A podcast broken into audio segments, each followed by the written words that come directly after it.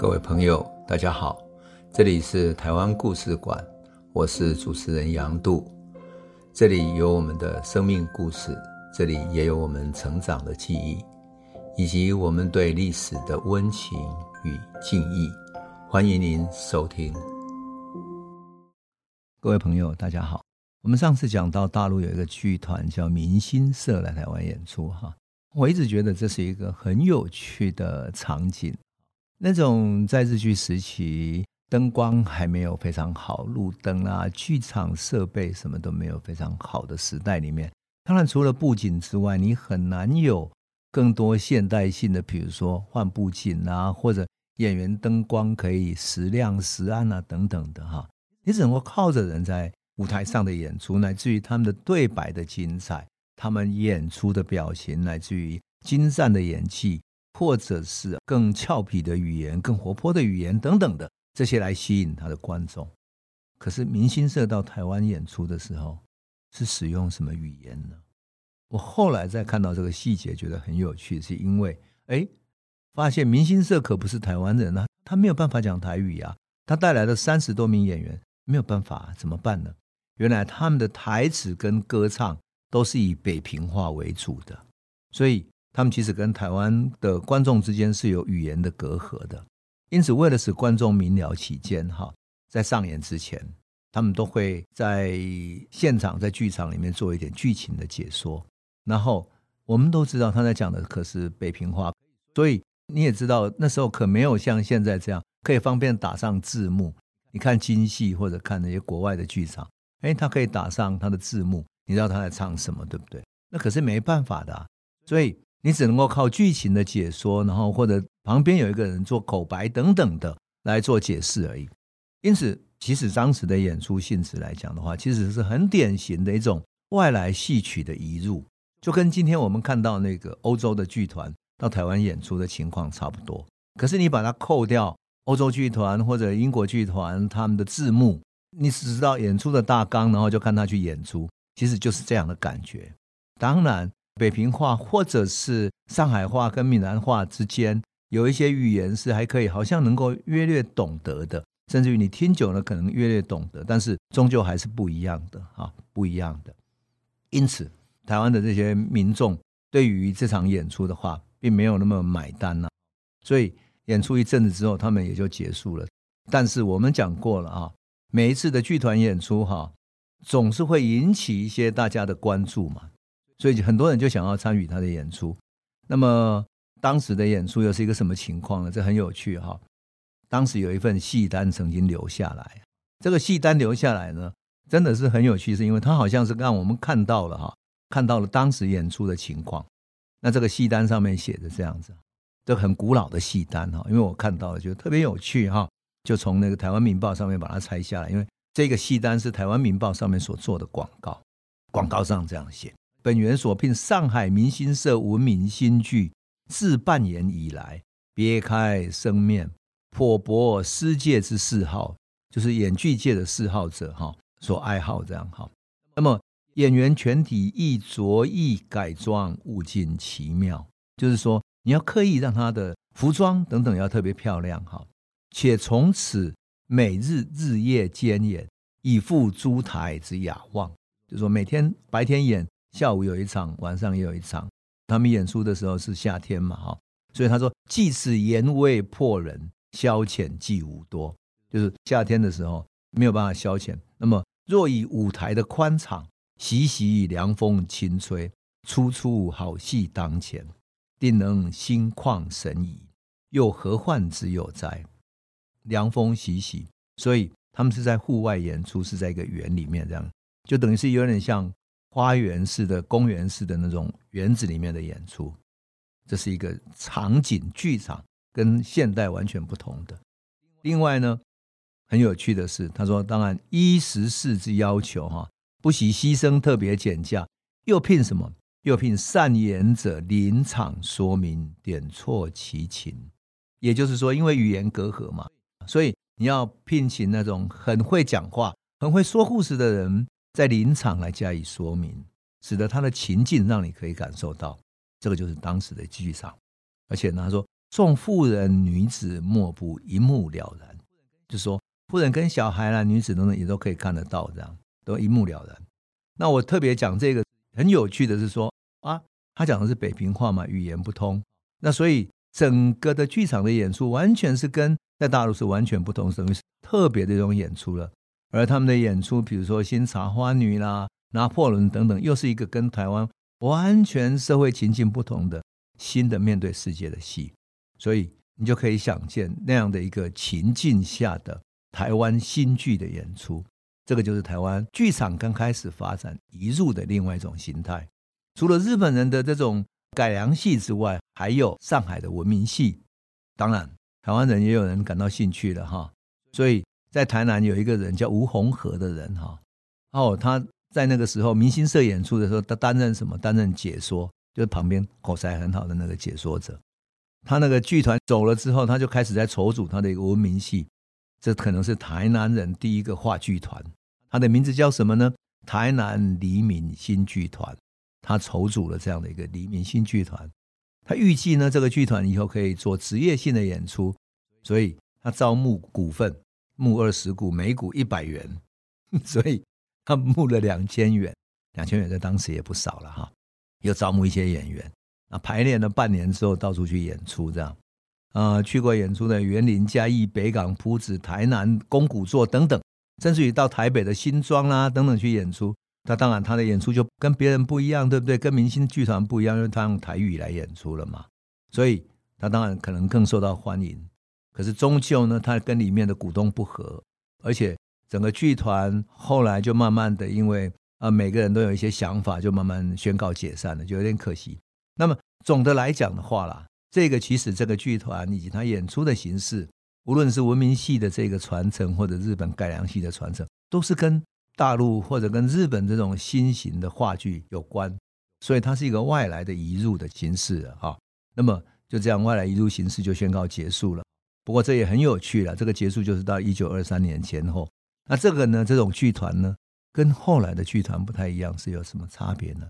因为后来的剧团是跟文化协会有关系的，他主要想要用剧团来进行思想启蒙、文化启蒙，带着这样的一种启蒙的意识去演出、去编剧，整个内容就完全不同了。这个就是这种传统的戏曲跟后来的文化剧，也就后来的新剧运动。是完全不同的。那么这种影响呢，当然跟日本有很大的关系。那文化协会在成立的开始的时候，啊，呃，叶荣中曾经记载过一个文化协会的参与者叫丁端宇，在日本的时候，他曾经呃访问过一个日本的老师。那么这个老师叫鹤川丰彦，他是一个平等运动、平权运动的指导者，也是一个文学家，哈。那鹤川当时曾经跟文化协会以及台湾搞反抗运动的人讲过一句话，他说：“你们不配谈独立，一个独立的国家必须具有独自的文化，譬如文艺、美术、音乐、演剧、歌谣等等，不能够养成自己的文化，纵使表面上具有独立的形式，文化上也是他人的殖民地。”现在培养自己的文化才是你们当务之急。你们一旦获得自己的文化，水到渠成，独立问题自然就会解决。现在此谈独立，只有百害而无一利。这句话对于当时的很多留学生或者台湾的文学作家等等，影响非常深远。所以到了隔了很久之后，哈，当年听到这段话的丁端宇也好，或者一个作家叫张耿的人，哈。都记忆深刻。那么张耿这个人后来参与了台湾的戏剧的活动，他编写出台湾的第一个剧本，叫做《屈原》，就讲屈原如何不屈的故事。它是现代性的一个舞台剧啊，是不是受到这个刺激有关呢？那很难讲了，不得而知。但是文化问题跟教育思想的启蒙才是当时的当务之急。那么对于台湾来讲的话，五四运动也是有很大的影响。我们都知道，五四运动时期从大陆开始，从北京开始，但是也影响到了啊、嗯，东京的许多大陆的留学生。那发生了之后，东京的台湾留学生呢也受到影响。那时候在东京的台湾留学生也跟大陆的留学生一样，哈，他们组织了一个剧团，然后呢到中华青年会馆去那里义演。在台湾留学生演出的一演里面有日本作家叫尾崎红叶的一个小说叫《金色夜叉》，还有一个叫《倒瓜贼》，就是偷盗西瓜的倒瓜贼，哈。那很有趣的，他主要的演员呢，后来都变成是台湾很重要的一些作家或者历史人物。有谁呢？张慕年、张方舟、吴三连。吴三连当时还是一个青年，还有一个叫黄州，还有一个后来是无政府主义运动很有名的作家叫张深切。那根据张深切的记载，他回忆录里面记载，当时曾经跟大陆的留学生。有过很深的交往，他的那种回忆录里面曾经这么写哈，他说张慕年是一个多才多艺的人物，他一手剑术，我我解释一下，当时台湾的青年都跟日本人一样要学剑术，他说张慕年一手剑术打得非常漂亮，他很雄辩，说话直截了当，对演剧甚有兴趣，我跟他学习一些演出法。就和他合作，编了几出独幕剧，到中华青年会馆去表演。这时参加的虽然不多，我确实记得有吴三连、黄州、张慕年、张方舟等几个人。我们没有所谓导演，会馆几位干部好像有田汉、欧阳予倩和马伯元等人帮忙我们的化妆和演出。那我这边特别要指出的是，田汉、欧阳予倩都是大陆剧场界非常有名的元老，而且在大陆的艺文界有非常深远的影响，都是所谓的后来成为大师。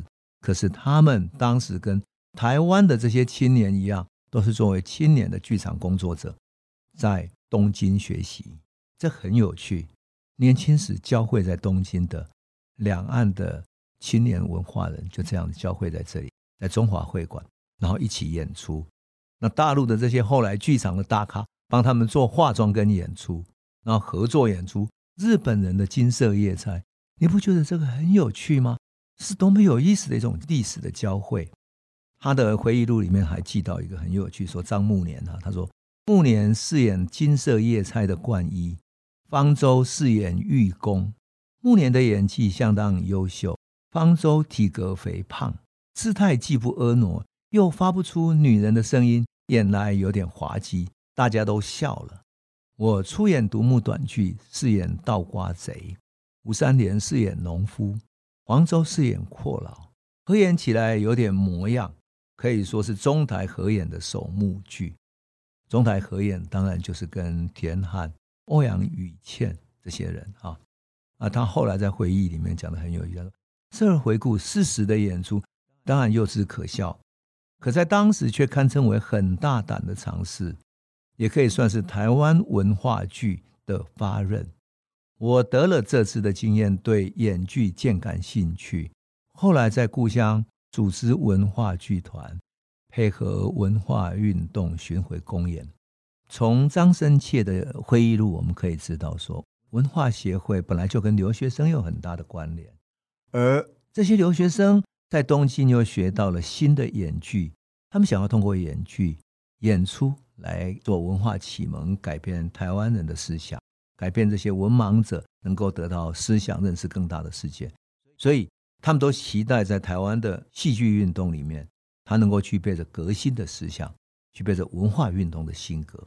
当然，这个就是一个现代性的社会运动的开端，戏剧。就变成是你要推动社会运动的一个最好的工具，而我要再特别讲一下有意思的是，这个经验其实跟大陆的一些嗯现代的戏剧的演变也有一点关系，因为事实上在张生切他们在东京演出之前，大概嗯十几年前，大陆有一个叫春柳社的，清朝末期的时候，春柳社就曾经在日本演出过《茶花女》。他们用现代剧场的形式演出了法国的《茶花女》，当然跟传统的戏剧都不同的。那么春柳社里面有一个最著名的人物是谁呢？那就是李叔同，弘一大师李叔同。那么这个影响呢，说真的，讲起来都觉得很有趣哈，很有趣。因为这是等于是二十世纪初期的时候，中国大陆一样有许多留日的学生，看到十九世纪末二十世纪初全世界的自由民权运动里面，新的戏剧兴起了。新的戏剧怎么改变了一个时代？新的舞台形式怎么去做思想启蒙？所以他们就成立了春柳社，希望春柳社的演出能够改变这一些。那么，一九零七年初春的时候，在农历年的时候，哈，他们就在中华青年会馆这里，也就是同样的一个地方，哈，举办了赈灾的游艺会。那么，春柳社谁呢？就演出了《茶花女》。在春柳社的演出里边，李叔同弘一大师饰演。男扮女装饰演那个茶花女，另外一个留学生叫曾孝谷，就饰演阿芒的父亲，就这样子来演出了啊。这样的一场演出，当然在李叔同的记忆里面印象非常深刻。后来他们他们就各自回到大陆去，而且有很好的一个文化上的影响。因此，我们说日本也好，或者说中华青年会馆也好，集合了两边的留学生哈。然后共同对两边的文化产生那么深远的影响，那真是很有意思的哈。当然，这些留日的学生在日本学习到新的文化，对大陆也好，对台湾也好，都引进了新的文化概念、新的戏剧运动、新的戏剧形式。我想，这就是一个嗯时代共同的容颜吧。当我们谈到话剧的时候，话剧当然只是其中的一端啊，话剧只是进行思想启蒙的一种。就是当时的知识分子想要进行思想启蒙的一个手段、一个形式、一个沟通的工具，接触到群众的一个最好的形式，去影响群众最好的形式。因此，当我们重新到回顾这段历史的时候，你会看见那个时候的亚洲，那时候亚洲里面作为对世界先开放的一个地方，日本，日本东京又集结了来自于。中国大陆来自于北京、上海的知识分子、剧场工作者，田汉、欧阳予倩、李叔同等等的，坐在这里浮现出来。台湾也有许多知识分子，吴三连、张慕年、张方年等等的这些人，多么有意思的一个文化启蒙的时代。而台湾的戏剧运动或者话剧运动就从这里开始开启了。当然，他们也后来回到台湾，变成新剧运动的。发起者、发任者之一，那我们就等到下一集再来诉说这个故事了。这里是台湾故事馆 Podcast，我们每周一、周五会固定更新新的台湾故事，请随时关注台湾故事馆粉丝页，按赞并分享。最后，我们工商放送一下：若你对本节目有兴趣，可以购买纸本的《有温度的台湾史》。更方便您阅读。本节目由中华文化永续发展基金会制作，廉政东文教基金会赞助。